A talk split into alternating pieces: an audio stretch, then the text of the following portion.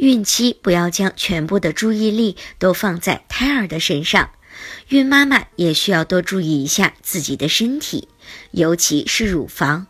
孕期按摩乳房的好处有很多，今天就和准妈妈们来分享一下如何正确的进行乳房按摩。一、按摩乳头前要先将双手清洗干净，建议孕妈妈选用比较温和的洗手液清洗双手。二、将整个乳房用温水清洗干净，尤其是乳头。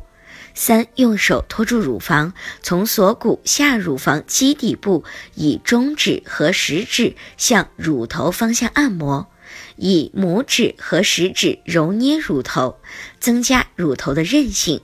建议从孕中期开始，每日按摩两次，每次二十下。